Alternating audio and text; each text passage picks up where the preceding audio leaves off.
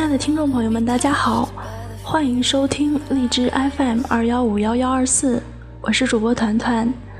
今天给大家分享的故事是《那年天真》，作者半岛沙，一个关于疼痛青春的故事。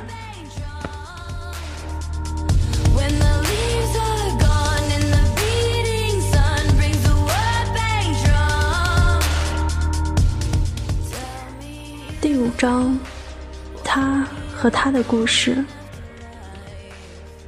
我没有想到。你还会再次出现。更让我没有想到的是，你居然带来一个让我无比震惊的消息：你们分手了。你说的轻描淡写，只说你们感情不和，不叫我追问其他。我看着站在我面前笑得无碍的你，觉得你在闪闪发光，是真的在闪闪发光。你又回来了。你和我谈人生，说人活着就要快乐，要自由的像一只小鸟。你和我谈理想，你说你将来想要开一间咖啡馆，开在人很多的地方，然后你既当老板又当服务生。你说如果我忙不过来，你一定要来帮我，因为你还没有收我的学费呢。你和我谈爱情。你说你喜欢文文静静的女孩，懂事可爱，像小妹妹一样。你的世界里装满了一大堆对未来美好的憧憬和向往。你问我有什么理想啊？我只是看着漫天的繁星，摇摇头说，还没有想过。我在你的面前始终都无法袒露我的一切。从没有和你谈论起我的家庭，从没有说起过我的喜好，从没有畅想过我的未来。我始终害怕有一天，当你知道我的一切，我始终害怕到那时你讨厌我的所爱，讨厌我的追求，讨厌我爱你。没有人知道那段时光。在我的人生中有多重的地位，没有人，包括你。其实，我们之间的感情本就是寡淡如一曲清水。我无意闯进你的世界，也别无他求。你身边的女孩子换了一个又一个，她们或清纯可爱，或活泼乖张。每一段恋情，在我眼里。从开始的无法接受，到慢慢的习以为常。即使你会和他在我的面前无比恩爱，我却始终觉得你都不是他们的，不属于他们任何人。你知道吗？那么些个夜晚，我们在篮球场上肆意奔跑追逐，我都觉得你就是我这辈子跟定了的人。你给了我欢乐的光。给了我自信的光，我的世界被你的光芒照映着，我就像你的信徒，虔诚而真挚。我总觉得，你就是我的。但是，当我知道你们的故事，我才知道，我这一生都无法拥有你。那晚。我们像往常一样打完篮球，坐在篮球架下。你一直自顾自地说着你身边发生搞笑的事情，我配合着捧腹大笑。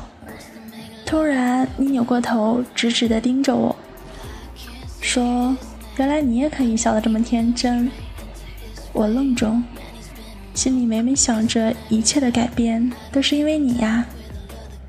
忽然，你又不说话。忽闪着眼睛看着远方，我知道你心里还有我不知道的秘密。我看着你的侧脸，看着你突然暗淡下去的眼睛和落寞的神情，感觉有一股力量在拉扯你，远离我。有什么想说的吗？我犹豫着，还是问出了口。你拍了拍手里的球。我看出你的挣扎。沉默良久，你问：“你有订过娃娃亲吗？”娃娃亲？我以为我听错了什么，疑惑问他。那是我第一次见到他，那时我才五岁，还是一个很淘气的小男孩，经常搞恶作剧，掀小女生裙子，往小朋友的水杯里放蚂蚁，撕破别人的作业，简直就是一个混世魔王啊！你自顾地说着，像是炫耀丰功伟绩一样，还带着坏坏的表情。那天下午放学回家，一进门，我第一眼就看到了她。她没有穿裙子，我突然就蔫了，像一只小哈巴狗一样，直直地跑向他。我甚至都忘记了坐在一起的大人们。他冲着我笑，只是那么笑着，特别可爱。像个天使，我说是一见钟情，你可能都不会相信。但是我和他说话，他只是笑，却一句话都不说。我带他出去玩玩具，问他喜欢什么，他只是用手指着被我扔在一旁的魔方。我问他为什么不说话，他突然就哭了。无声无息的哭了。我第一次见一个女孩是那样安静的哭泣。我开始变得手足无措。我特别想抱住她，可是我没有。我害怕。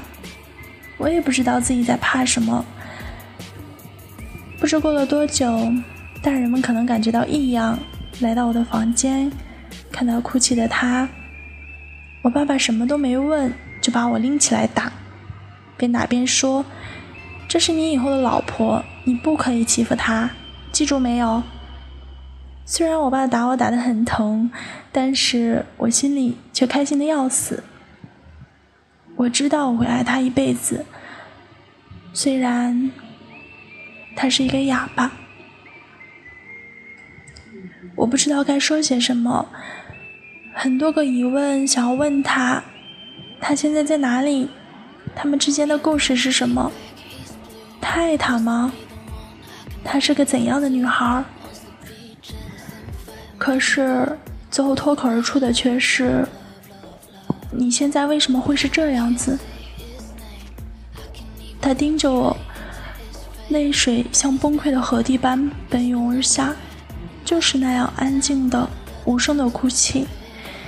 我感觉我眼前的人就是那个五岁的小女孩，我好想伸手去拥抱她，可是我，我放弃了，我怕碰碎了这个玻璃人，这个干净的，好像天使一样的男孩，他 so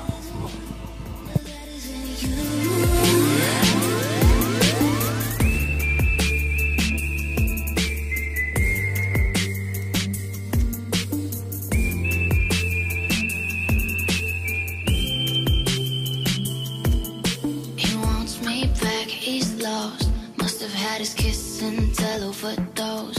Wants to be better, grow up and settle down. Maybe he forgot it is a small town. You sleep around what goes around. You sleep around.